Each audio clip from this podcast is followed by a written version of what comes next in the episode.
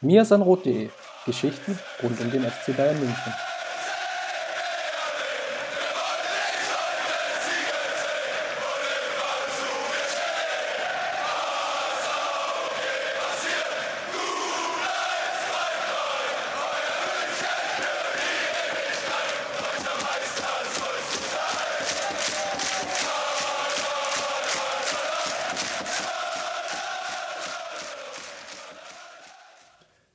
Herzlich willkommen zum Mir sind Rot Podcast, Folge 158. Schön, dass ihr wieder mit dabei seid.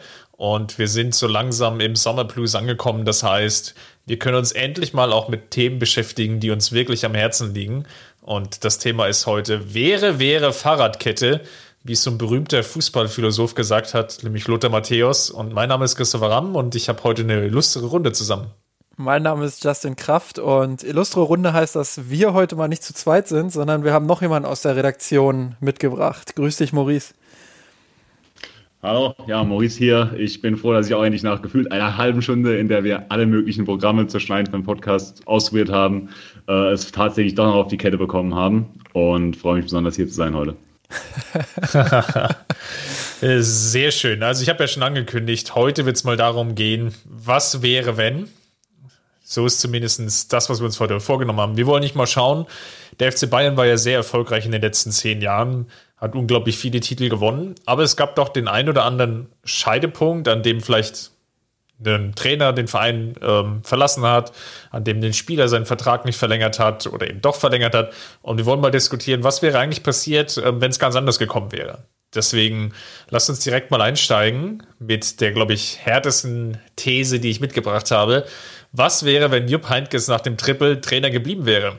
Also, kleine Reminder. Ähm, Pep Guardiola hat ja übernommen, schon bevor eigentlich Jupp Heynckes ja das Triple geholt hat und da natürlich im Besonderen interessant der Champions League Erfolg 2013 lief ein bisschen anders als geplant, weil eigentlich sollte ja mit Pep Guardiola erst der Titel gewonnen werden. Und ja, was wäre denn eigentlich passiert, wenn Jupp Heynckes einfach noch ein, zwei Jahre rangehangen hätte und er die Mannschaft dann 2013, 2014 die Saison geführt hätte.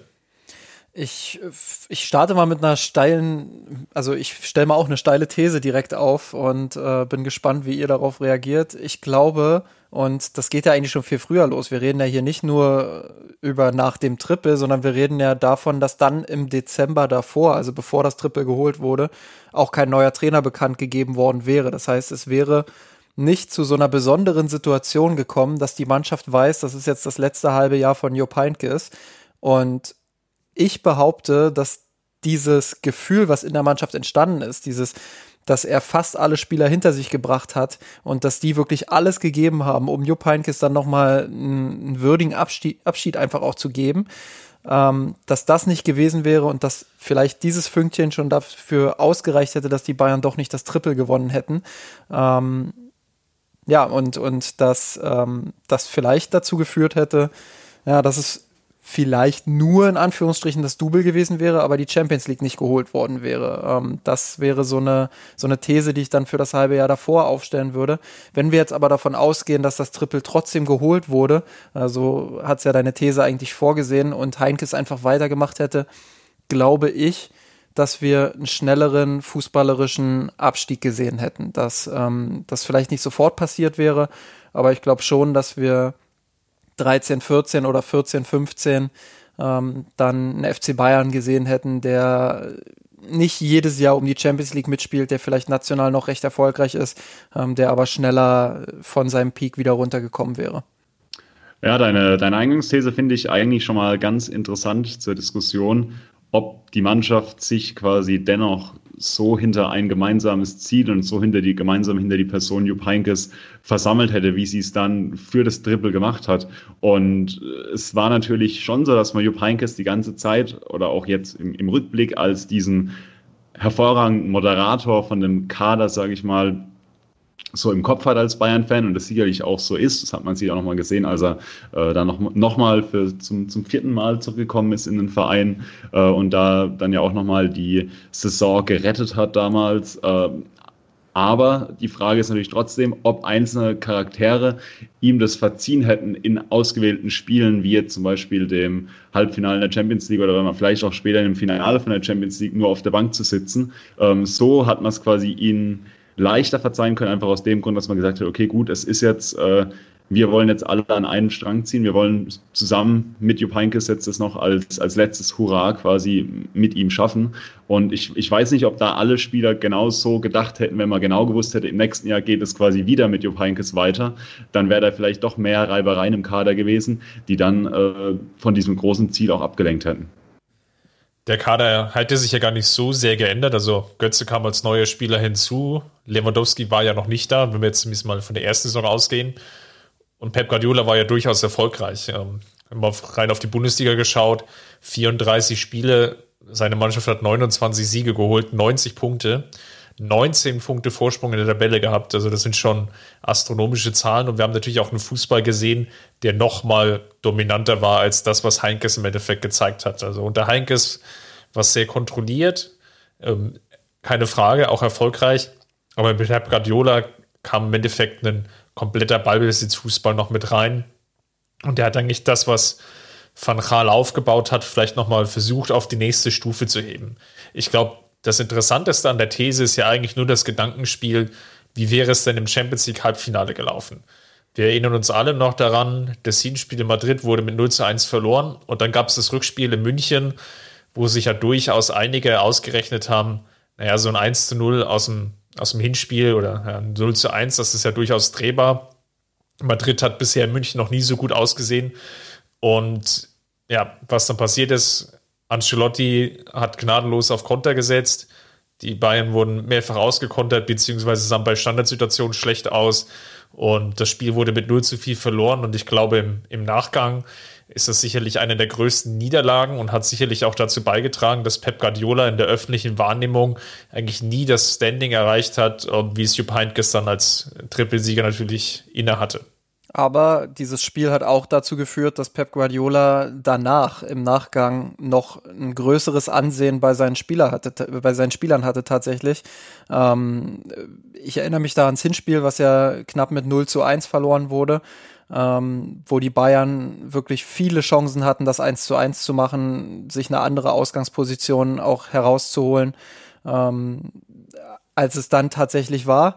Und ähm, dieses Spiel wurde ja auch deshalb verloren, weil, und das wurde ja von mehreren damals beteiligten Personen schon nach außen getragen, ähm, weil es intern eben auch eine Diskussion über den Spielstil gab, weil die Spieler gesagt haben, sie wollen spielen wie unter Jupp Heynckes, sie wollen zurück zu diesem Fußball, ähm, weil sie dann geswitcht haben, weil Pep Guardiola gesagt hat, okay, dann spielen wir halt so, stellen unser System um. Ähm, genau das ist auch passiert. Und dann ist die Mannschaft nach zwei Standardgegentoren halt komplett auseinandergefallen. Ähm, ja, es, es gibt ja mehrere Personen, Philipp Lahm zum Beispiel, der das auch schon bestätigt hat, ähm, der dann meinte, das hat dann zu einem zu einem anderen Blickwinkel vielleicht auch nochmal geführt auf die Person Pep Guardiola und es hat dazu geführt, dass viele Spieler dann danach eben ähm, ihm noch mehr zugehört haben und noch mehr verinnerlicht haben, was er von ihnen wollte. Um aber zu der eigentlichen These nochmal zurückzukommen, weil wir jetzt hier nicht über Pep Guardiola sprechen. Ähm, ich glaube, dass eine weitere Zeit mit Jupp Heynckes, ähm, das habe ich ja vorhin gesagt, äh, zu einem zu einem schnelleren Leistungsabfall wieder geführt hätte, weil ich glaube, dass genau dieser neue Input, nachdem man nachdem man eben quasi am Maximum war, nachdem man den Olymp erreicht hat, ähm, dass dann dieser neue Input von einem anderen Weltklasse-Trainer, das muss natürlich jemand sein, der dann so gut gepasst hat, wie es eben Pep Guardiola war. Das, das, ähm, wir haben ja von Guardiola zu Ancelotti beispielsweise auch gesehen, dass da so ein Switch von Weltklasse zu Weltklasse-Trainer äh, nicht funktioniert hat. Aber da hat es eben so gut gepasst, dass ich sage, dieses, dieses Neue, was Pep Guardiola da reingebracht hat, dieses neue Reize setzen, Dinge grundsätzlich verändern, nochmal neu denken, die Spieler wirklich von aus einer anderen, aus einem anderen Winkel nochmal zu fordern. Ich glaube, das war das, was dazu geführt hat, dass die Mannschaft einfach ähm, nicht wieder komplett von vorn angefangen hat, dass sie aber wieder eine neue Motivation hatte, ähm, dass sie dass sie hungrig blieb, dass sie, dass sie eben einfach neue Reize bekommen hat. Und äh, das war extrem wichtig. Ich weiß nicht, ob das mit Jupp Heinkes noch möglich gewesen wäre. Ähm, ich glaube, da wäre das Ding ziemlich schnell dann auch ausgelutscht gewesen nach dem, nach dem Triple-Erfolg. Genau, ich möchte da auch eine ganz ähnliche Kerbe schlagen wie du, Justin. Ich denke auch, dass es für ganz viele Spieler, die sowohl schon im Kader bei Bayern waren, als auch für Neuverpflichtungen ein ganz wichtiger Punkt war, dass Pep Guardiola an die ISA kommt äh, und Trainer wird und auch, dass äh, ja mit ihm auch nochmal der nächste Schritt, sage ich mal, auf der taktischen Ebene nochmal äh, noch mal kommt, quasi nochmal ein, Umbruch im Spielstil hin zu mehr Dominanz, hin zu so einer Art, ähm, ja, komplett kontrollierendem Fußball. Und ich glaube, das war für viele, für viele Spieler im Kader schon eine, ja, noch, noch ein Anreiz, noch mal ein, äh, ja, die Karotte vor der Nase, um, um, um weiterzumachen. Weil ansonsten hatten sie zu dem Zeitpunkt natürlich im Vereinsfußball, sage ich mal, ja, fast, fast alles erreicht. Und da braucht es dann eben so einen neuen Anreiz. Und ich, wenn wir jetzt von, von Neuzugang sprechen, dann ist das sicherlich genauso. Also ich weiß nicht, ob ein, äh, ja, ob ein Mario Götze oder ein Robert Lewandowski nach München wechseln, wenn, wenn da nicht ein Pep Guardiola sie, sie lockt mit eben genau diesen, mit genau diesen Aussichten, mit der Aussicht auf sich einfach persönlich nochmal sehr viel weiterentwickeln in so einem äh, Spielsystem, aber auch eben mit der Aussicht, dass man es international eben nochmal zum ganz großen Wurf schaffen kann, was meiner Meinung nach mit Jupp Heynckes doch deutlich schwieriger geworden wäre, einfach weil der Kader, so wie jetzt auch beide gesagt hatten, schon, schon etwas gesättigt sein könnte. Ja, gesättigt ist jetzt natürlich ein schwieriger Begriff, weil das war ja auch der Anfang dann der, der Ära, die ja immer noch fortlaufend ist. Ich würde aber sagen, dass es natürlich dieses Reproduzieren unter Jupp Heynckes schwieriger geworden wäre, weil er sein Spielstil nicht ganz so dominant war und äh, wie Justin es ja auch schon beschrieben hat, ich glaube, er hätte sich schwer getan damit, ähm, dass die Mannschaft ja nicht mehr diese Einheit ist, die so zusammengeschweißt ist, die für den Trainer spielt. Man erinnert sich noch an die Aussagen, ähm, jetzt als unlängst ja Jupp Heynckes seinen 75. Geburtstag feierte, ähm, auch von Schweinsteiger und, und Lahm, was da teilweise zu lesen war. Das war schon alles sehr ähm, herzaufrührend, herzzerreißend, ähm, wie wirklich versucht oder wie die Spiele dargestellt haben, ähm, wie wichtig diese Trainerpersönlichkeit ist. Und dadurch, dass es diesen fixen Endpunkt gab, war es, glaube ich, auch einfacher für die Spieler, sich da oder da drin dann auch die Motivation zu suchen. Gleichzeitig kam natürlich auch von außen jetzt von den Neuzugängen, also wie zum Beispiel Mario Götze, auch nicht so eine Persönlichkeit auf dem Rasen hinzu, der man jetzt zugetraut hätte, die Kabine an sich zu reißen und dann wirklich auch dadurch halt im Endeffekt ein neues Feuer zu entfachen, ähm, neuen Anreiz, neuen Sprung. Okay, das ist jetzt äh, mein Team und ich will das jetzt nach vorne bringen. Ähm, das kreide ich jetzt dem Spieler gar nicht so sehr an, sondern das ist jetzt einfach der Spieltyp Mario Götze war halt nun mal so oder ist nun mal so, wie er ist. Ähm, aber da hätte vielleicht der nötige Impuls gefehlt, um dann zumindest in der darauffolgenden oder in der übernächsten Saison dann erfolgreich zu sein. Ich finde auch, dass die zweite, beziehungsweise eigentlich die vierte Ära von, von Jupp Heynckes, die zweite in dieser Dekade, ähm, ganz gut gezeigt hat, ähm, dass, dass er, wie sage ich das jetzt am sensibelsten? Also es war schon eine krasse Rettungsaktion in Anführungsstrichen, die er da hingelegt hat. Und ja, er hat es geschafft, die Mannschaft dann wirklich auch nochmal zu pushen und hat all seine Qualitäten auch einbringen können. Aber man hat dann doch ähm, auch gerade im Endspurt gesehen, dass, dass ähm, auch er eben kein, kein Trainer ist, der wundervoll bringt und der ähm, das, was da in dieser Zeit dann auch versäumt wurde unter Ancelotti, ähm, der da alles retten konnte irgendwie. Also er ist nicht, ähm, er schafft auch nicht alles, auch wenn man ihm das äh, ganz gerne ähm, heroisch unterstellt. Und ich fand, dass diese ähm, Zeit durchaus auch Grenzen gezeigt hat bei ihm, die völlig normal sind. Das ist überhaupt keine Kritik, die, die einfach vollkommen normal sind. Ähm, und ich kann mir gut vorstellen, dass diese Grenzen auch dann ähm, in, den, in den Folgejahren gekommen wären. Und ich will damit auch überhaupt nicht ähm, den Trainer Jupp Heynckes in irgendeiner Form diskreditieren oder, oder in irgendeiner Form sagen, ähm, dass er, dass er da irgendwelche Schwächen hätte, die, die ihn nicht zum Weltklasse-Trainer machen würden. Das wäre ja Unsinn. Ähm, ich meine, man muss auch bloß mal sich Jürgen Klopp angucken, der irgendwann auch den Punkt bei Dortmund erreicht hatte, äh, wo dann gar nichts mehr zusammenlief und komischerweise lief dann plötzlich wieder ein bisschen was, äh, als bekannt gegeben wurde, dass sich zum Saisonende eben die Wege trennen. Also sowas kann dann auch manchmal ähm, in dem Fall bei Klopp jetzt befreiend wirken. Ich denke, bei Jupp Heynckes war es weniger befreiend, sondern eher ähm, dieses, boah, wir haben jetzt nur noch wenig Zeit, wir wollen jetzt nochmal alles für den Trainer geben. Ähm, aber vielleicht wäre dieser Punkt dann auch irgendwann gekommen in den Folgejahren, wenn Heinkes weiter da geblieben wäre. Ähm, und vielleicht hätten wir dann eben dieses schnelle Abfallen der Leistung auch erlebt. Vielleicht. Vielleicht noch, genau, vielleicht noch ein Punkt mit, mit neue Reize setzen, den wir bisher noch nicht aufgegriffen haben. Es war natürlich auch so, dass etablierte Spieler dann teilweise neue Positionen gekommen sind. Also einen Boateng, der deutlich nochmal gepusht wurde von Pep Guardiola, aber natürlich auch einen Philipp Lahm, der auf einmal eine Rolle im Mittelfeld bekommen hat und dort als Spielgestalter sicherlich auch nochmal die nächste Ebene erreicht hat. Also da waren so noch weitere Aspekte, die natürlich Pep Guardiola reingebracht hat, die vorher unter Jupp Heynckes vielleicht nicht so vorstellbar waren oder beziehungsweise in seinem Spielsystem nicht, nicht in der Sinn oder nicht in dem Sinne vorhergesehen waren. Man nennt sich auch noch lange, dass sich Jupp Heynckes ja auch schwer getan hatte, Philipp Lahm schon von der Linksverteidiger auf die Rechtsverteidigerposition zu ziehen. Ähm, da war sicherlich Pep Guardiola dann progressiver und das hat sicherlich dazu beigetragen, dass der Umbruch, der ja so ein bisschen sich angekündigt hat, dann nahtloser ähm, vollzogen wurde jetzt als vielleicht unter Jupp Heynckes. Glaubt ihr, dass Lewandowski trotzdem gekommen wäre? Also im Jahr darauf dann, wenn Heinkes da gewesen wäre. Ähm, grundsätzlich ist es ja so, dass die Bayern auch vorher schon interessiert waren und ähm, dass man dann intern anscheinend auch beschlossen hatte, man versucht ihn dann ablösefrei zum Vertragsende zu holen. Ähm, ich frage mich halt, ob Heinkes nicht doch eher der Trainertyp gewesen wäre, der gesagt hätte, ich will mit Mansukic weiterarbeiten.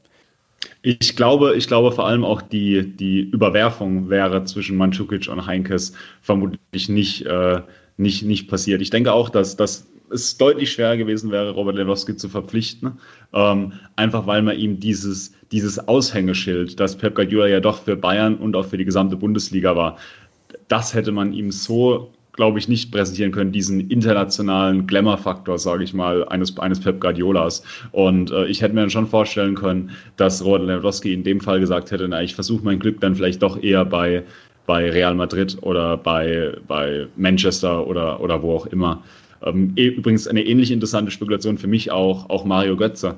Ähm, einer der Spieler, der meiner Meinung nach zum Beispiel von, von Jupp Heynckes als Trainer profitiert hätte, äh, einfach weil er von seinem Auftreten her meiner Meinung nach ein Spieler ist, der mehr ja, ein mehr menschliches Verhältnis zu seinem Trainer braucht, als es vielleicht ein, ein Pep Guardiola ihm, ihm manchmal gegeben hat. Äh, ist natürlich jetzt schwer, darüber zu spekulieren, weil es natürlich interner sind, über die man jetzt von außen natürlich wenig Einblick hat. Aber ich sage mal, der, der, der Eindruck, den man von außen gewinnen kann, äh, ist, glaube ich, doch der, dass, dass Mario Götze mit so einer Vaterfigur wie Jupp Heynckes vielleicht eine andere Entwicklung genommen hätte als mit so einem äh, ja, akribischen Arbeiter wie Pep Guardiola, wo Mario Götze einfach, ähm, ja, ich weiß nicht, ob er wirklich 100% committed war, wie es zum Beispiel ein, ein Philipp Lahm war, sich da nochmal komplett neu zu erfinden. Ne?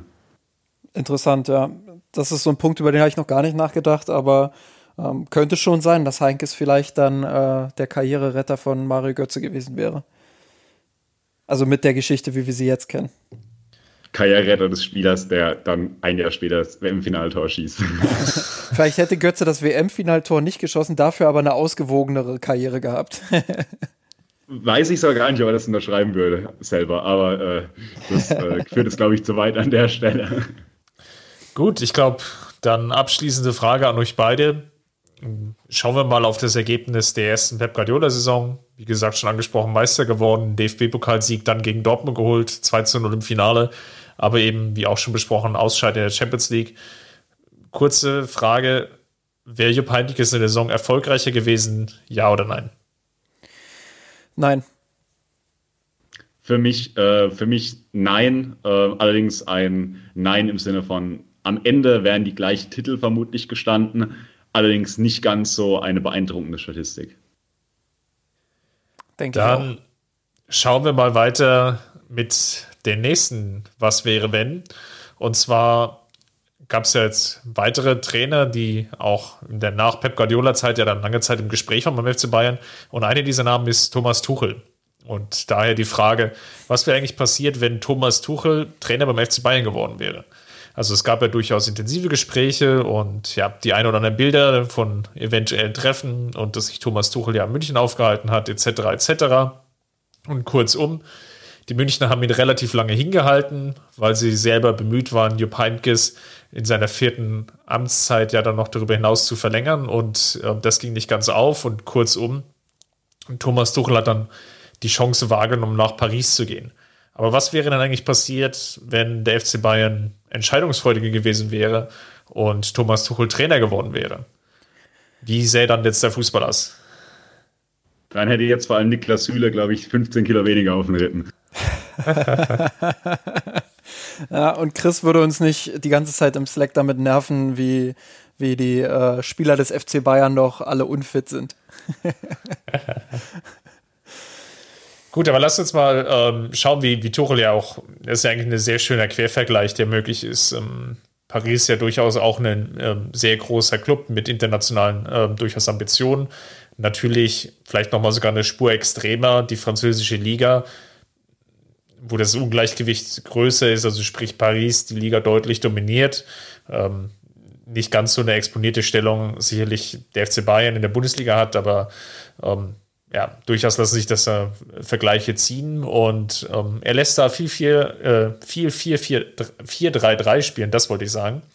Hat aber auch ähm, teilweise Experimente schon mit einer Dreierkette gemacht und hat jetzt eine wunderbare Statistik von 99 Spielen auf der Uhr, ähm, 77 Siege geholt, 13 Niederlagen, zweimal die Meisterschaft gewonnen, zweimal den französischen Supercup, einmal unglücklich ausgeschieden in der Champions League gegen Manchester United, als sie ja schon in der im Hinspiel in Manchester mit 2 zu 0 ähm, rausgegangen sind und dann das Rückspiel aber ironischerweise 1 zu 3 verloren haben durch einen ganz späten Elfmeter.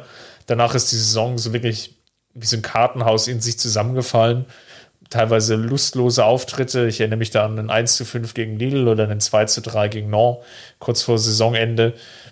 Ja, also kurzum, Thomas Tuchel war da sicherlich nicht fehlerfrei, aber ähm, er schafft es, glaube ich, oder hat gezeigt, dass er über die zwei Jahre durchaus erfolgreichen Fußball spielen lassen kann und ist ja in der Champions League jetzt in der Corona-Saison ja auch noch mit dabei und Paris hat ja durchaus ein ganz machbares Los oder einen aufzeigbaren Weg ins Finale. Von daher, was wäre denn passiert, wenn Thomas Tuchel wirklich Trainer geworden wäre? Welchen Fußball hätten wir denn gesehen beim FC Bayern? Ich denke, wir hätten einen besseren, also was heißt einen besseren, aber einen anderen, ähm, ästhetisch, ästhetischeren Fußball gesehen als unter Nico Kovac. Ich glaube weiterhin und ähm, das, dazu stehe ich auch, das habe ich damals schon gesagt, ähm, als diese, dieses Gerücht aufkam, dass Thomas Tuchel fachlich, rein fachlich auf dieser Ebene äh, perfekt zum FC Bayern passt. Das glaube ich weiterhin. Ähm, ganz einfach deshalb, weil er wirklich ein sehr akribischer Arbeiter ist, ähm, sehr analytischer Typ ist, der den Gegner auseinandernehmen kann, ähm, der die Schwächen und Stärken analysieren kann, der die Mannschaft darauf vorbereiten kann. Und er hätte in München ähm, Spieler vorgefunden, die auf genau das angesprungen werden, weil sie nach der Durststrecke mit, mit Ancelotti ähm, und der, der Übergangszeit mit Jupp Heynckes ähm, weil sie da durchaus, ach, Jupp Heynckes kam ja, nee, wie war das? Jupp Heynckes kam das wäre ja dann nach Jupp Heynckes gewesen, ne? Da wäre genau, Tuchel. Genau, lass uns mal von der Saison 2018 ausgehen. Also genau. Also anstelle von Nico Kovac hätten wir Thomas Tuchel als Trainer gehabt. Genau, also nach der, nach der Durchstrecke mit Ancelotti und dem, dem Übergang mit Jupp Heynckes, ähm, glaube ich, hätte er Spieler vorgefunden, die sehr heiß darauf gewesen wären, ähm, einen Trainer zu haben, der wirklich alles durchanalysiert, der, der sie wieder richtig fordert, der diese, diese Reize, die ich vorhin benannt habe, ähm, der die wieder äh, setzen kann. Deshalb glaube ich schon, dass die Mannschaft kurzfristig, mindestens kurzfristig, sehr erfolgreich gewesen wäre, ähm, dass sie schnell darauf angesprungen wäre, was Tuchel von ihnen fordert. Ähm, ich muss aber äh, trotzdem hinterfragen, ob die, ob die Meinung, die ich damals hatte, ob die die richtige war, ähm, weil ich wirklich dann nur von diesem Fachlichen ausgegangen bin, was ich dann im Laufe der Zeit so aus Dortmund gehört habe, aus Mainz gehört habe, aber jetzt mittlerweile auch ähm, von Leuten gehört habe, die so ein bisschen nach Paris äh, vernetzt sind. Da muss ich schon sagen, dass er menschlich schon, ähm, um es nett zu formulieren, ein besonderer Typ ist. Ähm, ich glaube nach wie vor, dass der FC Bayern kein Club ist, der sich von einem schwierigen Trainer ähm, die Butter vom Brot nehmen lässt und da ähm, ja, ja irgendwie kaputt geht dran. Das glaube ich nicht.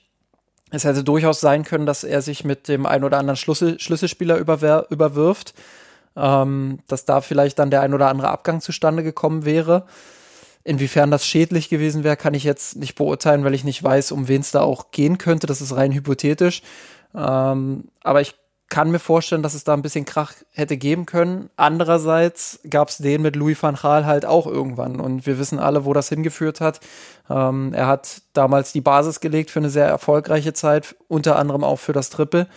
Ähm, ich hätte Tuchel einen ähnlichen Vorjob zugetraut. Ich weiß nicht, ob er ihn selbst schon hätte erledigen können, aber er hätte Grundlagen setzen können, er hätte eine Basis setzen können. Ich hätte ihn auch retros äh, retrospektiv für die richtigere Wahl gehalten als Nico Kovac, für den passenderen Trainer auch. Ähm, aber man muss eben im Kopf haben, dass er ein sehr schwieriger Typ ist und ähm, dass er sich mit sehr, sehr vielen Menschen im Business auch schon überworfen hat. Und äh, das kann man nicht einfach unter den Tisch kehren. Ja, also von, von mir hier eigentlich fast hundertprozentige Zustimmung. Ähm, für mich auch Thomas Tuchel rein fachlich gesehen ein wirklich hervorragender Trainer. Für mich auch ähm, sicherlich jemand, der da in ähm, ja, Guardiola-eske Sphären äh, unterwegs ist, einfach von der, von der Akribe, mit der er wirklich jede Aktion und jede, jedes System und jeden Gegner analysiert und bis ins Detail auseinandernimmt. Ähm, ich glaube, da gibt es auch genügend äh, interessante Stücke auch auf, auf YouTube, die das, die das auch nochmal, es zeigen für, für einen interessierten Zuhörer, der die an der Stelle vielleicht noch nicht kennt. Ähm, und deswegen bin ich auch der Meinung, ähm, fachlich und für das, was der FC Bayern auf dem Platz als, als Korsett, als Spielsystem gebraucht hätte, wäre Thomas Tuchel sicherlich ja, nahe, nahe an der Ideallösung gewesen. Aber wie du auch schon gesagt hast, Justin, ähm, komplett äh, menschlich ein, eine, ganz andere, eine ganz andere Sache. Und da wissen wir natürlich vom FC Bayern, dass sich gerade die Führungsriege immer mal wieder schwer tut mit, ja, mit, mit Querdenkern, mit, mit Köpfen, die nicht ganz, äh, die nicht ganz stromlinienförmig sind oder die einfach eine starke eigene Meinung haben. Und bei, bei Thomas Tuchel sehe ich natürlich auch noch das große Konfliktpotenzial im Kader. Ähm, dadurch, dass wir jetzt heute so einen äh, hypothetischen Podcast haben, ist hier auch meine Hypothese, dass ich glaube, ähm, Thomas Müller zum Beispiel ein Spieler gewesen wäre, der mit Thomas Tuchel vielleicht seine Probleme gehabt hätte. Tom, äh, Thomas Müller ist ja damals auch durch eine ja, bisschen schwierigere Zeit auf den Platz gegangen. Ähm, und da hätte ich mir gut vorstellen können, dass es, dass es da zu, ja, zu, zu Reibereien, zu internen Reibereien gekommen wäre und sich das durchaus hätte ausschauen können. Vielleicht noch ganz interessant ähm, oder vielleicht noch kurz meine Meinung, warum Thomas Tuchel dann nicht zum FC Bayern gekommen ist, auch abseits von seinem Menschlichen, ist, dass meiner Meinung nach einfach Thomas Tuchel in den Spielen gegen den FC Bayern nie besonders auf sich aufmerksam hat machen können. Äh, wenn man da mal auf die Bilanz schaut, da spielt er mit, mit Dortmund, ich glaube, siebenmal gegen die Bayern, verliert einmal 5 zu 1, verliert einmal 4 zu 1. Ähm, gibt eigentlich nur zwei Siege. Einmal 2016, 17 in der Hinrunde gewinnt man ein Spiel gegen die Münchner 1-0 in, in Dortmund. Ähm, das andere Mal gewinnt man das äh, Halbfinale im DFB-Pokal 2016, 2017, aber jetzt auch nicht in einem besonders beeindruckenden Spiel, sondern auch eher in so einem äh, ja, sehr ausgeglichenen Spiel, das, das, das äh, dann ja, Dortmund am Ende gewinnt. Äh, von daher, da war jetzt nicht so eine großartige Aktion dabei, wo so wie, wie dann zum Beispiel Nico Kovac natürlich im, im äh, Pokalfinale das, das hat, hatte, wo er, die, wo er die Bayern schlägt. Ähm, vielleicht das auch der Grund, warum, warum man dann Tuchel im Endeffekt nicht verpflichtet hat. Ich finde es ganz interessant. Ähm, vielleicht wäre Nico Kovac von seiner Art her, wie er mit den Spielern umgeht, ähm, zusammen mit der fachlichen Komponente von Thomas Tuchel der richtige Trainer für diese Zeit dann gewesen. Also ähm, Kovac wird ja jetzt viel auch vorgeworfen, was in meinen Augen ähm, ein bisschen unfair ist. Ich glaube, er hat die Spieler verloren, weil er auf der fachlichen Ebene einfach komplett andere Vorstellungen hatte. Ich glaube nicht, dass er sie verloren hat, ähm, weil er als Typ irgendwie äh, Menschen nicht führen kann oder weil er, weil er ein schlechtes Verhältnis zu den Spielern auf persönlicher Ebene hatte ich glaube, da waren einfach grundverschiedene Vorstellungen vorhanden, ähm, wie der FC Bayern Fußball spielen soll. Und das hat einfach nicht zusammengepasst und deshalb ist Kovac dann auch gescheitert. Ähm, ich glaube nach wie vor, dass er jemand ist, der gerade auf der zwischenmenschlichen Ebene äh, seine Stärken hat. Ähm, hätte er die fachliche Einstellung äh, zum Fußball wie Thomas Tuchel, hätte es vielleicht funktioniert. Ähm, so war das zum Scheitern verurteilt. Und vielleicht wäre auch ein Thomas Tuchel zum Scheitern verurteilt gewesen. Wir wissen es nicht. Ähm, vielleicht hätte er sich aus, aus zwischenmenschlichen Gründen mit der Mannschaft überworfen und ähm, die Bayern hätten dann auch wieder schnell die Reißleine ziehen müssen. Eine weitere Folge daraus, wenn Tuchel Trainer gewesen wäre, ähm, hätte aber auch sein können, dass die Bayern nie zu Hansi Flick gekommen wären. Und wenn ich mir jetzt die letzten äh, Monate so nochmal Revue passieren lasse, dann, dann ist das schon äh, eine Zeit, die ich nicht missen möchte, weil Flick für mich wirklich das erste Mal seit Jupp Heynckes vielleicht ähm, wieder diese, diese Komplettheit als Trainer vermittelt. Also diese, diese ruhige, gelassene Art mit den Journalisten, äh, gleichzeitig aber auch ähm, wirklich immer fokussiert auf das Wichtige, äh, Kritik äußernd, wenn es Kritik braucht. Äh, toller Fußball auf dem Platz, scheint gut mit den Spielern klarzukommen. Ähm, ja, wäre Hansi Flick damals schon verfügbar gewesen, hätte ich gesagt, ähm, oder eine Option gewesen, eine realistische, hätte ich jetzt mit dem Wissen von heute gesagt, äh, nehmt Hansi Flick zu dem Zeitpunkt. So waren die Optionen aber doch recht, ähm, ja, recht schwierig, recht dünn. Vielleicht wäre Nagelsmann noch eine Option gewesen, wenn man sich da früh dran gehangen hätte, aber ähm, ja, im Endeffekt musste man sich wohl zwischen Tuchel und Kovac entscheiden, wenn man das so zu, zuspitzen möchte. Und da weiß ich auch echt nicht, wie ich, wie ich mich ähm, mit dem heutigen Wissen entscheiden würde. Ich weiß nur, dass ich mich zum damaligen Zeitpunkt ähm, wahrscheinlich für Thomas Tuchel entschieden hätte. Ein, ein Aspekt, der sicherlich bei Tuchel sehr interessant gewesen wäre, wäre zum FC Bayern gekommen, dass er ja durchaus auch viele Jugendspieler einsetzt. Und dann würde mich jetzt interessieren, wie hättet ihr jetzt den Quervergleich gesehen? Hansi Flick hatte natürlich jetzt ja auch aufgrund von Verletzungen durchaus viele Jugendspieler Einsatzzeit verschafft. Davis ist jetzt mittlerweile eine fest etablierte Größe. Zirkse hat durchaus Spielzeit bekommen. Ähm, darüber hinaus gibt es den einen oder anderen Jugendspieler, den er doch regelmäßig bringt. Und Tuchel hat es aber auch in Paris verstanden, relativ viele Jugendspieler einzubinden. Nicht zuletzt Kouassi, der jetzt ja ähm, zur neuen Saison zum FC Bayern wechselt.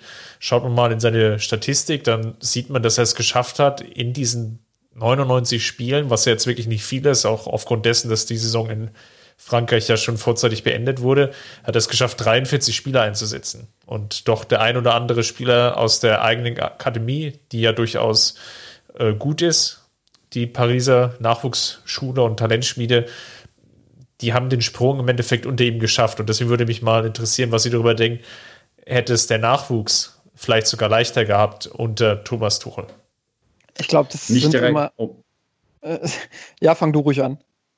Ähm, für, mich, für mich jetzt nicht direkt ein, ein, Nachwuchsspieler, aber ein Spieler, der, glaube ich, auch viel von, von der Experimentierfreudigkeit eines Thomas Tuchel profitiert hätte, wäre Renato Sanchez gewesen. Ich glaube, Thomas Tuchel hätte ihm da einfach genau das bieten können, was Renato Sanchez ja die ganze Zeit bei Bayern äh, leider so ein bisschen abgegangen ist. Und zwar eine sehr ausgeprägte taktische Schule, ähm, ihn vielleicht auch mal auf Positionen stellen, in denen er in denen er jetzt bei Bayern nicht ausprobiert wurde, die aber zu ihm vielleicht gepasst hätten. Ich denke da immer wieder an die Position des rechten Verteidigers oder so. Und ich glaube, ja. das wäre das wäre für, für Renato Sanchez wäre das, glaube ich, ein, die, die bestmögliche Wahl gewesen, einen, einen Trainer zu haben, der ihn einfach taktisch nochmal so viel schult, weil einfach auf dem Niveau hat, hat Renato Sanchez da einfach einen riesen Rückstand gehabt.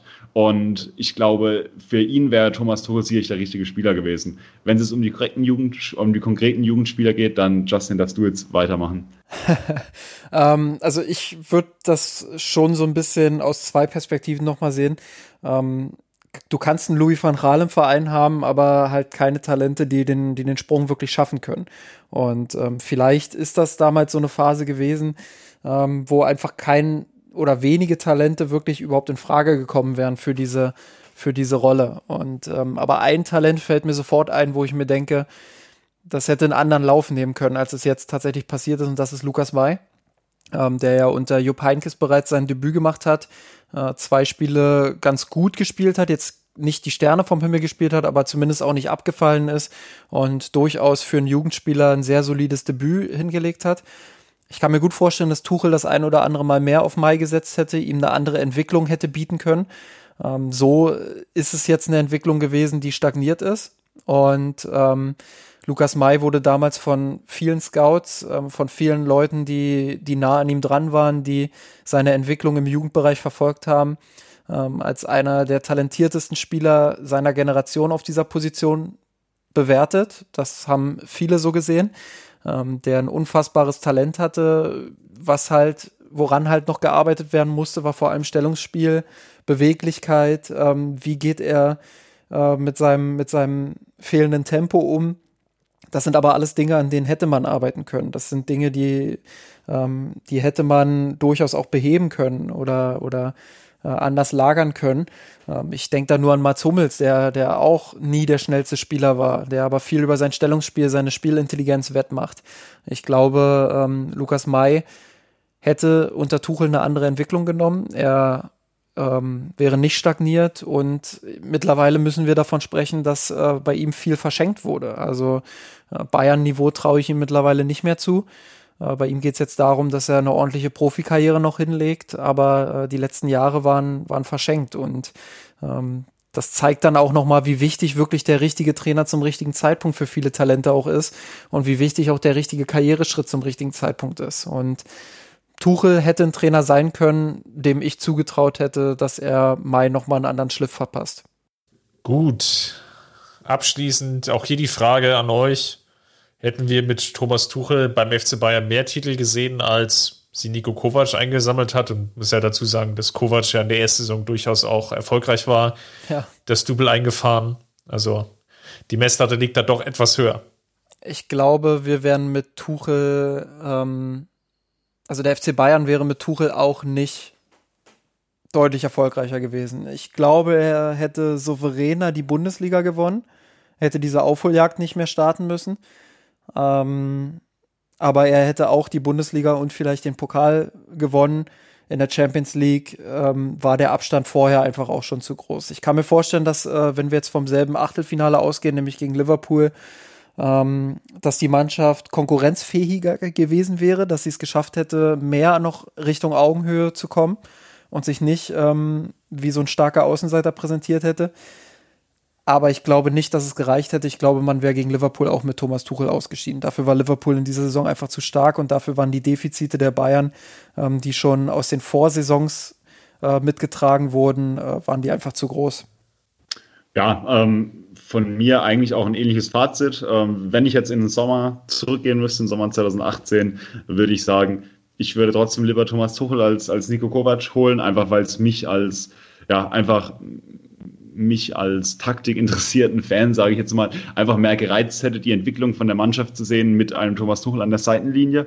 Ähm, ich glaube aber auch, ähm, ähnlich wie Justin, dass in, wenn wir jetzt wirklich die Titel zählen, dann wäre Thomas Tuchel sicherlich in dem ersten Jahr ähnlich erfolgreich gewesen. Allerdings könnte ich mir eben gut vorstellen, dass er auch diese Saison für die komplette Zeit an der, an der Seitenlinie gestanden wäre. Ähm, vermutlich dann auch jetzt im Endeffekt Flick mit dem Double, ähm, aber also im Endeffekt dann zwei Pokale mehr als Nico Kovac geholt hätte. Spannend. Dann lass uns mal zur dritten These schauen. Und wir springen nochmal in die Zeit von Pep Guardiola und sicherlich zu der Entscheidung, die im Nachgang und zumindest personell vielleicht am meisten und am kontroversesten diskutiert wurde, nämlich die Nicht-Vertragsverlängerung von Toni Kroos und der damit verbundene Verkauf Kurzum, wir erinnern uns alle, der Verein wollte die Gehaltsschraube nicht blind links nach oben drehen. Man hat in Toni Kroos nicht den Spieler gesehen, der eine Mannschaft prägen kann und demzufolge auch wollte das Gehalt nicht zahlen. Ähm, die damaligen Topverdiener beim FC Bayern waren Götze und der neu hinzugekommene Lewandowski. Sicherlich dann auch noch Neuer, Lahm und, und Schweinsteiger, die durchaus dann im, im oberen Drittel oder an der, der Spitze sortiert waren.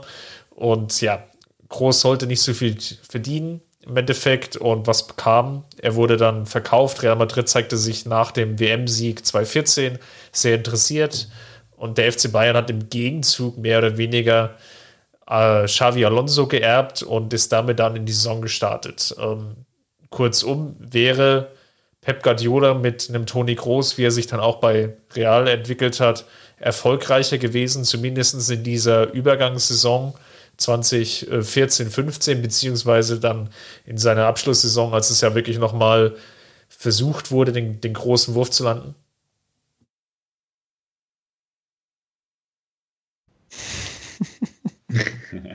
Vertretene Stille. ähm, die, die, Fraktion äh, Schubkarre ist, ein, ist sich einer Meinung. Äh, nein, Spaß. Ähm, nee, ähm, also ich, ich, ich glaube, dass, dass, die, dass die grundlegende Frage, ob der FC Bayern München mit Toni Groß im Mittelfeld eine ja, eine andere Rolle gespielt hätte als mit, als mit Xabi Alonso im Mittelfeld. Ich glaube, die ist relativ schnell erläutert. Ich glaube schon, dass, dass Toni Groß äh, das, das, das Spiel der Münchner ähm, nochmal auch über Jahre hinweg hätte mehr prägen können, als es jetzt äh, Xabi Alonso zwingend, äh, zwingend gemacht hätte.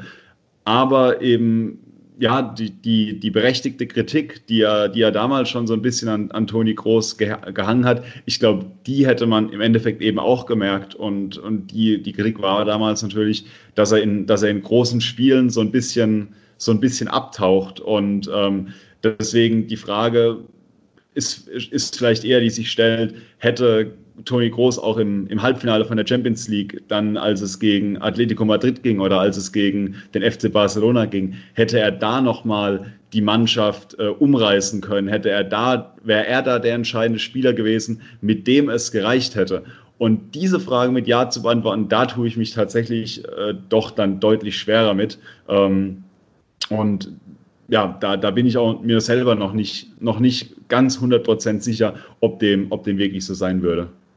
Also Toni Kroos ist ja so ein bisschen die Personalie der letzten zehn Jahre, ähm, die man eigentlich nicht thematisieren sollte, wenn man ihn schon als Bayern-Fan äh, sehr gut fand.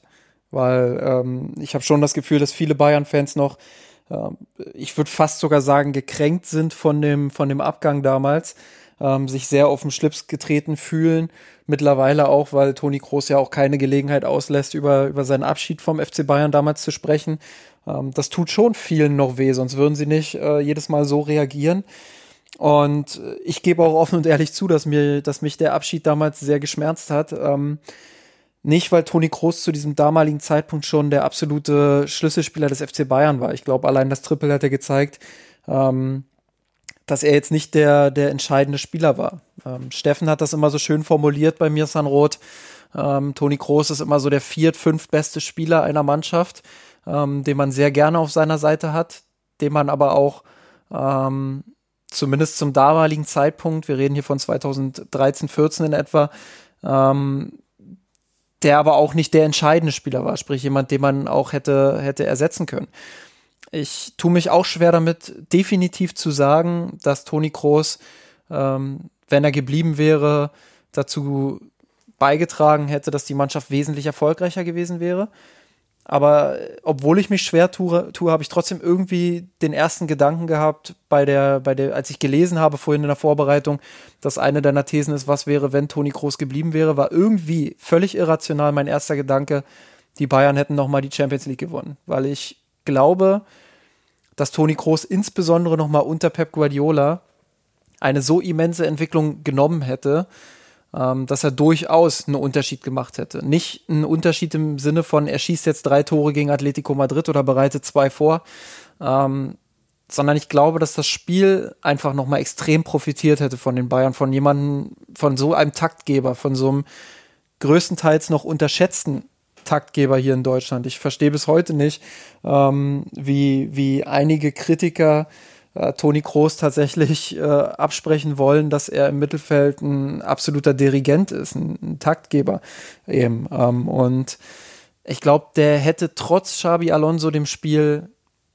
nochmal so richtig gut getan und ähm, irgendwie habe ich dieses irrationale Gefühl, dass die Bayern, dass das Groß vielleicht das Puzzleteil war, was, was Pep noch gebraucht hätte, um die Champions League mit den Bayern äh, zu gewinnen. Und ich kann das nicht mal so richtig mit, mit irgendwelchen Fakten oder so begründen, sondern einfach, ähm, das ist mein, mein Gefühl, was ich habe. Und ich glaube auch, dass Toni Kroos ähm, auch für Real Madrid in den wichtigen Spielen wirklich ähm, oft genug auch abgeliefert hat und ähm, dass er so ein bisschen darunter leidet in der Bewertung, äh, dass, dass, dass er halt jemand ist, der, der das Unscheinbare oft macht, der jetzt äh, nicht unbedingt den letzten oder den vorletzten Pass spielt, der aber viele Angriffe äh, einleitet, ähm, der, der seine Mannschaft in Ballbesitz einfach auch lenkt, der, der einfach eine extrem wichtige Position im Herzstück der Mannschaft einnimmt, ähm, da auch viele wichtige Spiele, äh, Pässe spielt, der aber auch viele Pässe spielt, die dann einfach mal beruhigen, wo er das Tempo rausnimmt zum richtigen Augenblick und das ist eine Qualität, ähm, die kannst du nur haben, wenn du das Spiel lesen kannst, wenn du den ganzen Platz lesen kannst, wenn du wirklich in jedem, in jedem Takt der Sekunde weißt, was als nächstes passiert und wie der, wie der, wie der Gegner gerade aufgestellt ist. Und ähm, das hört sich immer sehr philosophisch und überhöhnt an, aber ich glaube, das ist genau das, was Toni Kroos ausgemacht hat und weshalb er äh, einer der besten deutschen Fußballer der letzten Jahre auf jeden Fall war. Und immer noch ist für mich auch ganz interessant ist, was du vorhin erwähnt hattest, ähm, das, das Gekränktsein des FC Bayern-Fans an der Stelle, dass, dass Toni Groß geht. Es ist natürlich schon so, dass man sagen muss, dass Toni Groß eigentlich, wenn man, wenn man das Ganze, und wenn ich jetzt niemand vergessen habe, das muss man auch dazu sagen, eigentlich der einzige Spieler ist in den letzten zehn Jahren, an den ich mich jetzt zumindest spontan erinnern kann, der den FC Bayern wirklich verlassen hat. Ähm, und wo der, wo der Abgang im Endeffekt auch, auch wirklich, wirklich schmerzhaft war. Ähm, und also wo es, wo es tatsächlich um einen Spieler sich auch gehandelt hat, wo man gesagt hätte, der hätte jetzt auch die nächsten fünf Jahre durchaus eine sehr wichtige Rolle im, im Team spielen können. Und das wäre das wär Toni Groß auf jeden Fall gewesen. Äh, jetzt für mich ganz interessant ist vielleicht noch, noch ein Punkt. Wie hätte sich denn das Bayern-Mittelfeld in den, in den Guardiola-Jahren dann mit einem Toni Groß aufgestellt. Ähm, jetzt gehen wir mal davon aus, Schweinsteiger spielt natürlich weiter, Alonso kommt vielleicht trotzdem, jetzt kommt noch ein, ein Kimmich dazu, ähm, kommt Vidal überhaupt, äh, wie sieht es mit, mit Thiago aus, wie, wie würde sich das FC Bayern Mittelfeld da unter, unter Guardiola dann mit Toni Groß aufstellen? Ich glaube, wir hätten noch mehr diesen rhythmischen Fußball gesehen, also noch mehr dieses ähm, mit, mit Ballbesitz den Gegner zurechtspielen wollen, weil Pep Guardiola ja auch ein Trainer gewesen wäre, der das Spiel dann noch mehr auf Toni Kroos ausgerichtet hätte. Er hat es ja schon in der ersten Saison sehr auf Toni Kroos ausgerichtet, indem er ähm, Philipp Lahm und David Alaba immer hat von außen auch einrücken lassen oder auch Rafinha, ähm, weil er genau weiß, dass Kroos eben jetzt nicht der defensivstärkste Spieler ist, ähm, brauchte er ja auch eine gewisse Absicherung im Zentrum und daraus aus dieser Not in Anführungsstrichen, aus dieser Schwäche von Toni Kroos ist ja auch die Idee mit den einrückenden Außenverteidigern so ein bisschen entstanden, zumindest meiner Erinnerung nach. Und deshalb glaube ich schon, dass wir das noch mehr gesehen hätten, dass wir ähm, nicht diesen maschinenartigen Gegenpressing-Fußball gesehen hätten, wie wir ihn in der Saison 2015-16 gesehen haben. Ähm, auch Thomas Tuchel meinte ja damals, ähm, die Bayern sind eher eine Maschine, als, als dass sie so ästhetisch und rhythmisch spielen würden, wie äh, damals Barcelona es getan hat unter Pep Guardiola. Ähm, das lag einfach auch daran, dass andere Spieler da waren. Du hast es gesagt, Vidal beispielsweise. Ich glaube nicht, dass ein Vidal dann noch gekommen wäre.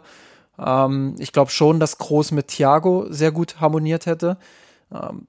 Bei Götze muss man Abstriche machen. Ich glaube, der hätte dieselbe Entwicklung genommen. Da hätte ein Groß auch nicht viel dran ge geändert. Aber das war immer so mein Traummittelfeld. Also ähm, 13, 14, äh, da habe ich echt ähm, vor mich hingesabbert quasi, wenn ich die Aufstellung gesehen habe mit Groß, Götze und Thiago. Kam ja leider nicht zu häufig vor, aber ähm, ja, das, das wäre ein Traum gewesen, wenn die zu dritt funktioniert hätten.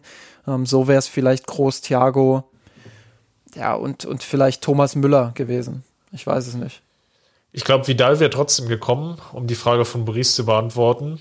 Aber dann erst, nachdem Schweinsteiger gegangen wäre. Ich hätte oder denke nicht, dass Alonso gekommen wäre insgesamt, wenn groß geblieben wäre, weil Alonso war einfach nur der 1 zu 1 Ersatz. Und ja, keine Frage, es wäre sicherlich eine andere spannende Konstellation, zumindest in der dritten Pep Guardiola-Saison, also 15-16 gewesen. Ich denke nicht, dass Groß dann in der Nach-WM-Saison, müsst ihr überlegen, die, die Hälfte oder drei Viertel der Mannschaft haben ja mehr oder weniger die WM 2014 ja auch noch gewonnen gehabt. Und dass die dann die große Chance gehabt hätten, im Jahr darauf oder das groß dazu beigetragen hätte, dann wirklich erfolgreicher in diese Saison reinzugehen. Müsst ihr überlegen oder mal schauen. Die München haben damals 79 Punkte geholt, also deutlich weniger als das Jahr zuvor. Was aber auch daran lag, dass halt viele Spieler innerhalb des Teams verletzt waren. Robben hat nur eine, die Hälfte aller Spiele gemacht, Lahm hat nur die Hälfte aller Spiele gemacht, Alaba nur 29 Partien, Ribery 23 Partien, Thiago gar nur 7. Und das zeigt ungefähr, dass es relativ großes Verletzungsproblem gab in dieser Saison. Sicherlich auch als, als Folge der WM. Sicherlich auch ähm, aufgrund dessen, wie die Trainingssteuerung passiert ist. Vielleicht kam auch einfach nur mal ähm, übergeborenes Pech hinzu. Aber da hätte Toni Groß dann sicherlich nicht den Unterschied gemacht und die Bayern dann so nach vorne gebracht. Zumindest in dieser Saison, als er direkt gegangen ist. Das Jahr darauf kann ich mir durchaus vorstellen, dass es dann nochmal die große Chance gegeben hätte. Vielleicht auch mit einem Mittelfeld Groß, Thiago und Vidal, weil du dann eben einen Mix hast aus relativ viel, ähm, vielen Stärken von Spielern, die durchaus auch einen ganz unterschiedlichen Stil haben. Ähm, Groß und Thiago wären dann eher die Dirigenten im Mittelfeld gewesen. Da wäre es natürlich sehr spannend gewesen, das mal zu sehen, auf eine längerfristige Art, wie können die beiden wirklich dann miteinander harmonieren. Und du hättest dazu vielleicht noch Vidal als Abräumer gehabt, der die defensiven Schwächen zumindest von Groß hätte ganz gut kaschieren können, indem er halt einfach dann auch mal einen Zweikampf führt, der zu führen ist, wo aber eigentlich klar ist, Vidal wird sehr wahrscheinlich einen Foul spielen. Aber das wäre sicherlich gut gewesen als Komposition, um einfach auch die Schwächen, die Groß sicherlich hat, ähm, noch besser aufzufangen. Von daher wäre es ein sicherlich sehr interessantes drittes Pep Guardiola-Jahr geworden, wäre Toni Groß geblieben. Zumal man natürlich dann noch ein Spiel gehabt hätte, der muss jetzt schauen, der 2020 jetzt 30 geworden ist, der dem Verein darüber hinaus wahrscheinlich noch durchaus längere Zeit eine Perspektive gegeben hätte. Jetzt ist es so, ähm, dass wir im Mittelfeld im Endeffekt Thiago und Kimmich sehen. Ob wir dann Kimmich im Mittelfeld gesehen hätten, weiß ich ehrlich gesagt nicht. Als Rechtsverteidiger. Das wäre mein neuer feuchter Traum gewesen. Kimmich, Thiago und äh, Toni Kroos. Ah, oh, ein Traum. Ein Traum. Damit hätte sogar Nico Kovac Erfolg gehabt. Also also äh, das hört sich jetzt wieder komplett falsch an. Ähm, er war ja erfolgreich, aber dann wäre er wahrscheinlich immer noch Trainer, weil dieses Mittelfeld, das macht ja alles von alleine. Genau, also das, ähm, ich glaube schon, dass Groß dazu beigetragen hätte, zumindest mehr Stabilität reinzubekommen. Ob wir dann die Spitzen noch nach oben hin gesehen hätten, also vor allem mit der Champions League, da schwanke ich so ein bisschen in der Saison 2016, das Jahr, wo sicherlich der FC Bayern am nächsten nochmal dran gewesen ist, da wäre es definitiv ein Pluspunkt gewesen. Ähm, so war es im Endeffekt eine verpasste Chance. Kann aber auch im Prinzip nachvollziehen, dass der FC Bayern ihn hat gehen lassen. Oder seht ihr das jetzt komplett anders? Mal angenommen, Groß wäre damals zu den Top 3 Spitzenverdienern geworden. Ähm, ich kann, und das spricht ja auch wieder so ein bisschen gegen das, was ich vorhin eigentlich gesagt habe, dass er ein Spieler ist, ähm, der vielleicht doch den Unterschied gemacht hätte. Ähm, aber ich kann es tatsächlich nachvollziehen, dass man damals gesagt hat, wir lassen uns jetzt nicht von, von ihm auf der Nase rumtanzen, ähm, machen ihn jetzt nicht zum Topverdiener, weil man natürlich damals auch im Kopf hatte, dass er nicht der entscheidende Spieler auf dem Weg zum Triple war, dass er ähm, auch in der ersten Pep-Saison jetzt nicht unbedingt der, der alles überragende Spieler war irgendwie, sondern eben so, wie es Steffen beschrieben hat, einer der, der viert, fünftbeste Spieler des Kaders vielleicht, so, der, richtig wichtige Arbeit auch im Mittelfeld macht, der aber auch nicht komplett unentbehrlich ist irgendwie. Ich glaube trotzdem, dass da ein bisschen die Weitsicht dann auch gefehlt hat. Also äh, als FC Bayern, ich weiß es nicht, ehrlich gesagt, weil ich so ein bisschen im, im Zwiespalt bin. Einerseits äh, sollte man sich als FC Bayern nicht von, von Spielern auf der Nase rumtanzen und deren Wünsche ähm, einfach mal so ohne weiteres jedes Mal erfüllen. Und wenn Groß dann das Gefühl hat, er ist jetzt nicht Topverdiener, er bekommt die Wertschätzung nicht, er muss gehen, dann ist das halt so. Ähm, andererseits gibt's auch Spieler, wo ich sage, da ist es das wert, auch mal zu sagen, okay, dann gehen wir jetzt mal über unsere Schmerzgrenze und ähm, solange das eben nicht die komplette Gehaltsstruktur sprengt, was ich Groß jetzt mal nicht unterstellen will oder seinem Berater, ähm, hätte man das vielleicht tun können. Aber das kommt eben auch ganz stark darauf an, wie man Groß sieht. Und äh, zu damaligen, zum damaligen Zeitpunkt ähm, muss ich schon eingestehen, dass die Bewertung von Toni Groß äh, zu Recht ambivalenter war, als es sie heute noch ist, wo wirklich viele dann auch eingesehen haben, dass er für Real Madrid einen riesen Job gemacht hat. Und ich glaube schon, dass seine Entwicklung absehbar war. Und Pep Guardiola wollte ja auch unbedingt mit ihm zusammenarbeiten. Deshalb hätte man es vielleicht auch vertreten können zu sagen, dann zahlen wir halt ein bisschen mehr, als wir ursprünglich geplant haben. Ähm, andererseits kann ich auch nachvollziehen, dass man ihn nicht zum Topverdiener machen wollte, ähm, zum damaligen Zeitpunkt eben. Gut, dann lasst uns mal zur letzten These des heutigen Was wäre wenn schauen und springen. Und jetzt geht's ganz an den Anfang der Dekade, nämlich 2010. Und es geht um Franck Ribéry. Da war ich Einig noch viel zu jung. Einige erinnern sich ja noch daran, wie er auf dem Rathausbalkon stand und im Endeffekt in wunderbaren ähm, Deutsch mit französischem Einschlag sagte, äh, ich habe noch fünf Jahre mehr gemacht. Ähm, kurzum, er hatte den Vertrag verlängert bis 2015 damals, kurz vor dem Champions League Finalspiel damals gegen Inter Mailand, dem ersten seit ja, fast neun Jahren oder nach neun Jahren. Spannend, dass dem FC Bayern ja das erste Mal wieder gelungen ist, auch so einen richtigen Topstar zu halten. Viele hatten ja noch den Eindruck, der FC Bayern ist jetzt nach wie vor jetzt so ein Sprungbrett hin zur ganz großen internationalen Klasse alle hatten noch die Causa Ballack vor Augen, der den Verein ja dann ablösefrei verlassen hat, zum FC Chelsea gewechselt ist und versucht hat, in der Premier League dann durchzustarten. Und meine Frage ist im Endeffekt, hätte der FC Bayern im Endeffekt es geschafft, mal angenommen, sie hätten ihn für viel Geld verkauft, so eine ähnliche erfolgreiche Anfangsphase hinzulegen, wie sie ja dann eingetreten ist. Also sprich mit dem Trippelsieg, ähm, mit den gewonnenen Meisterschaften, aber natürlich jetzt auch, selbst wenn das Jahr 2012 nicht so erfolgreich war, im Endeffekt stand immer noch eine Finalteilnahme der Champions League und ähm, eine Pokalfinalteilnahme plus halt der Vizetitel. Also kurzum, die, die Zeit, äh, die Ribery im Endeffekt da war, dann von 2010 bis, ja, gehen wir mal ruhig bis 2014, so dieser Zeitraum, also die, den Rahmen der Vertragsverlängerung, Wäre der FC Bayern ähnlich erfolgreich gewesen, wäre Ribéry denn gegangen? Nein. also, keine Ahnung, ähm, ich glaube es nicht. Ähm, ich habe immer fünf Spieler im Kopf, von denen ich sage, ähm, dass ohne diese Spieler dieser Weg niemals möglich gewesen wäre. Ähm, wobei es eigentlich, eigentlich sogar nur vier sind, aber einen habe ich halt noch dazu geschummelt so ein bisschen. Ähm, also die vier offensichtlichen sind Lahm, Schweinsteiger, Robben, Ribery. Ich glaube, die kannst du in dieser Dekade absolut nicht ersetzen. Das geht nicht. Ähm, sobald nur einer von denen gefehlt hätte, wäre es extrem schwer gewesen, diesen Erfolg ähm, so zu wiederholen oder so überhaupt erst zustande zu bringen, ähm, weil das einfach die Unterschiedsspieler waren. Jeder auf seine unterschiedliche Art und Weise. Ähm, ich glaube, das muss ich jetzt nicht nochmal runterkauen. Jeder Bayern-Fan weiß, ähm, wie extrem gut die einfach waren auf und neben dem Platz. Ähm, der fünfte, den ich so ein bisschen in Klammern setzen würde, ist Manuel Neuer, äh, weil er einfach auch ein einzigartiger Torhüter war zu dieser Zeit. Einer, den du, den du so nicht ersetzen kannst, der auch großen Anteil hatte.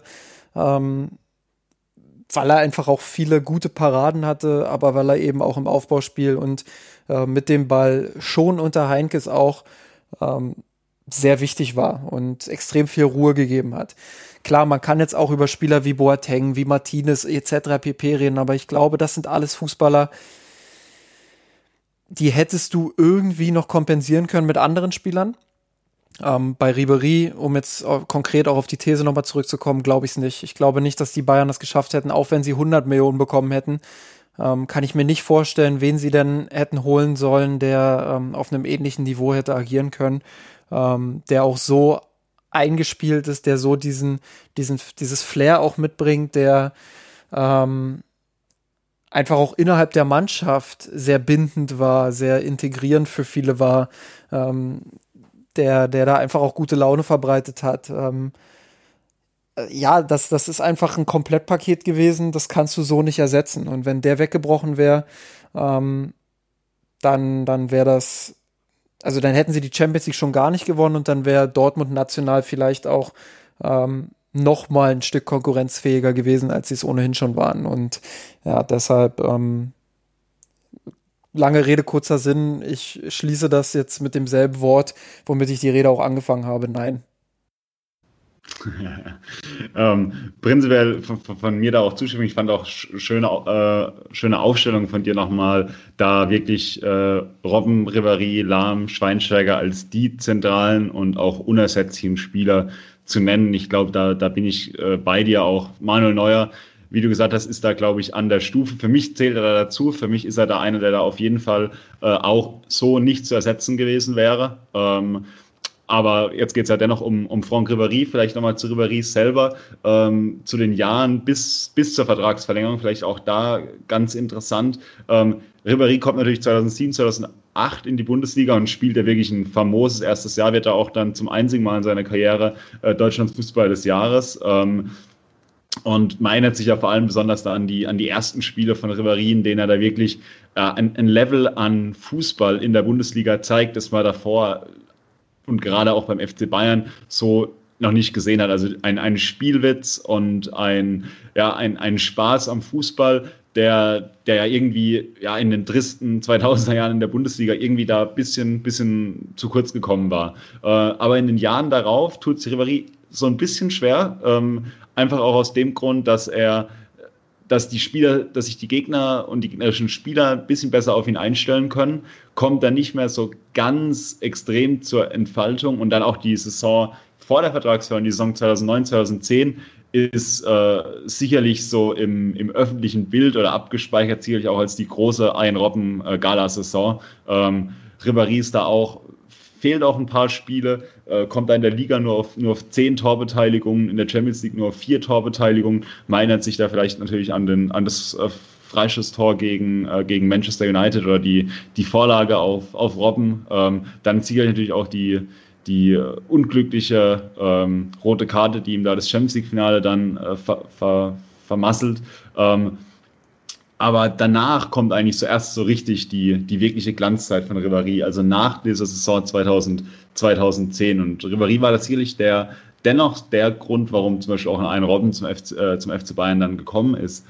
Aber ähm, ja, äh, ich, ich, ich glaube, die, die Peakzeit von Ribéry fällt eben genau nach diese 2010er Jahre, in diesen ersten drei Saisons. Und wenn er da nicht das Pensum spielt, äh, das er da abliefert, dann, ja, dann, dann kommt der FC Bayern da nicht so erfolgreich durch diese, durch diese Jahre durch. Und ich habe mir jetzt auf, aus Spaß mal auf Transfermarkt aufgemacht, die, die anderen Transfers oder die Transfers, die in der Saison 2010, 2011 äh, im Sommer tatsächlich passiert sind. Und ich tue mich da tatsächlich schwer, einen Spieler zu finden, der quasi auf dem Markt gewesen wäre und der einen Franck Ribéry hätte ersetzen können. Wenn man da auf die, auf die Außenposition schaut, dann ist da äh, Angel Maria damals der teuerste Spieler, der ähm, den Verein gewechselt hat auf der Außenbahn. Ähm, und danach muss man schon runtergehen zu einem Robinho, der damals ja eigentlich auch schon als ja, verpasstes Talent da na, zum AC Mailand wechselt. Also es wäre, glaube ich, auch ganz, ganz schwer gewesen, überhaupt einen Ersatz zu finden, denn der Kader hat es damals überhaupt auch gar nicht hergegeben. Das, der Kader war damals 2010 ganz klar zugeschnitten auf Ribéry und Robben. Äh, ich glaube, jeder von uns erinnert sich noch an das Champions League-Finale 2010, als dann plötzlich Hamid Altintop auf dem Flügel spielen musste und mit, mit dieser Rolle ja komplett äh, überfordert war. Ähm, und deswegen, es war für den FC Bayern einfach komplett alternativlos und ja, Ribéry hat den FC Bayern da so ein bisschen ja, in eine, in eine ganz, ganz schwierige Position gebracht, glaube ich, wenn er den Verein 2010 verlassen hätte. Gutes Beispiel übrigens mit dem Champions League Finale 2010 und der, aber nicht wegen der Rolle jetzt von Altintop an sich, ähm, sondern äh, selbst wenn da jetzt ein etwas höherklassiger Spieler als Altintop gestanden hätte, ähm, hätte man trotzdem, glaube ich, gemerkt, ähm, wie sehr das auch Arjen Robben behindert. Also auch die Entwicklung von Arjen Robben beim FC Bayern wäre dann vielleicht eine andere gewesen. Äh, ganz einfach deshalb, weil wenn du eine Flügelzange hast wie Robben und Ribery, dann kann sich der Gegner nicht, nicht so darauf einstellen, dass ich jetzt sage, okay, dann verschieben wir halt ein Stück weiter zu Robben und stellen den zu, dann hat Ribery aber plötzlich mehr Platz. Ähm, das geht einfach nicht. Ähm, wenn du aber einen Robben und einen Altintop beispielsweise hast, dann kannst du gut und gerne mal zwei Spieler abstellen, die wirklich ähm, sehr nah bei Robben bleiben und die den dann regelmäßig doppeln. Und ähm, da kannst du dich viel mehr darauf einstellen, wie die Bayern spielen werden, nämlich über Arjen Robben größtenteils. Und das war damals äh, im Champions League-Finale der Fall. Und Robben hat eine relativ blasse Leistung gebracht, wenn ich mich da richtig erinnere. Dementsprechend, ähm, ja, auch das wäre dann eine Folge daraus gewesen und auch ein Grund deshalb, warum ich denke, dass die Bayern nicht die Champions League gewonnen hätten, wenn Ribery gegangen wäre. Ja, ich glaube, die Gefahr, die natürlich da gewesen wäre, ist, dass der FC Bayern wieder zurückgegriffen hätte aus einem Transfer innerhalb der Bundesliga. Man muss ja nur mal schauen, in der Saison 2009, 2010, wer da abseits so erfolgreich war, das wäre sicherlich Mesut Özil, der interessant gewesen wäre. Wobei der natürlich jetzt vom, von seiner Spielart, von seinem Spielstil ja, eher offensives Mittelfeld, weiß ich gar nicht, ob man da wirklich ihm zugetraut hätte, sich beim FC Bayern dann so weiterzuentwickeln, auch als, als Flügelspieler. Und ob das dann so gefruchtet hätte, da würde ich mal ein großes Fragezeichen dran machen. Wenn man ein bisschen weiter schaut, dann in der gleichen Preiskategorie junges deutsches aufstrebendes Talent, äh, damals Marco Marin. das das wäre es doch gewesen, dann hätten wir das Triple am Marienplatz gefeiert. ähm, dann zwei Jahre später, ja, dann auch für relativ viel Geld ebenfalls in die Premier League gewechselt ist. Naja, und dann wird es halt schon relativ dünn. Dann kommen dann so Namen wie Jefferson Verfahren, Mohamed Zidane. Das sind dann so die Namen, die im Endeffekt ja, so im Raum geschwebt wären, so innerhalb der Bundesliga. Und da André war Schürle. André Schürle ist 2011 zu Bayer Leverkusen für 8,5 Millionen Euro gewechselt. Das wäre der neue Ribery geworden. Also da waren, da waren sicherlich durchaus Spieler da gewesen, wo man vielleicht gedacht hätte, die hätten vielleicht ähnliches Talent oder dem man hätte vielleicht den Sprung zutrauen können.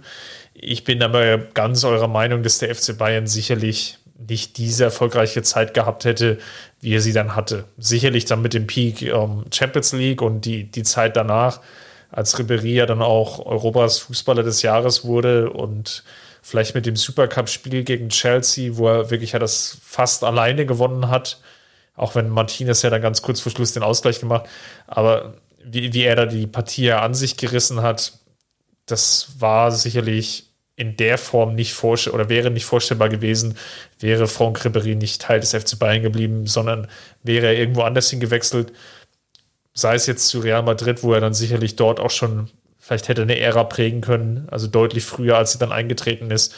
Von daher war es schon gut so für den FC Bayern, wie es gelaufen ist. Ja, bin ich, bin ich vollkommen bei dir. Gut, dann machen wir den Deckel drauf für heute. Ähm, ich glaube, es war mal schön in diesem äh, Fußball-Nostalgiken rumzuschwägen und mal zu überlegen, was wäre eigentlich passiert, wenn. Und ja, vielen Dank, Maurice, vielen Dank, Justin, dass ihr heute mit dabei wart. Hat mir sehr viel Spaß gemacht. Sehr gerne. Und wenn irgendwie ihr als Zuhörer und Zuhörerin auch noch äh, Ideen habt, was für was wäre, wenn's wir besprechen könnten, dann wisst ihr ja, wie ihr uns erreichen könnt auf allen sozialen Netzwerken und Kanälen. Äh, ballert uns da ruhig mit euer, euren Was wäre wenn's zu. Vielleicht nehmen wir das ein oder andere ja in den, in den nächsten Episoden ähm, ja, mit auf. Genau, die Pause, bis der FC Bayern ja wieder ins Spielgeschehen eingreift, ist ja noch etwas hin. Von daher wie Justin schon gesagt hat, lasst uns gerne eure Ideen zukommen. Wir besprechen sie im Podcast. Und bis dahin, vielen Dank fürs Zuhören. Macht's gut. Servus. Servus. Ciao. Wir haben den Kampf gewonnen, den Thron erkommen, der Haien gemacht träumt von dir, von unserer Welt den legal. Wir haben den Kampf gewonnen, den Thron erklommen, der Haien hat's gemacht. Wir haben geträumt von dir, von unserer Welt den legal. Wir haben den Kampf gewonnen, den Thron erklommen, der Haien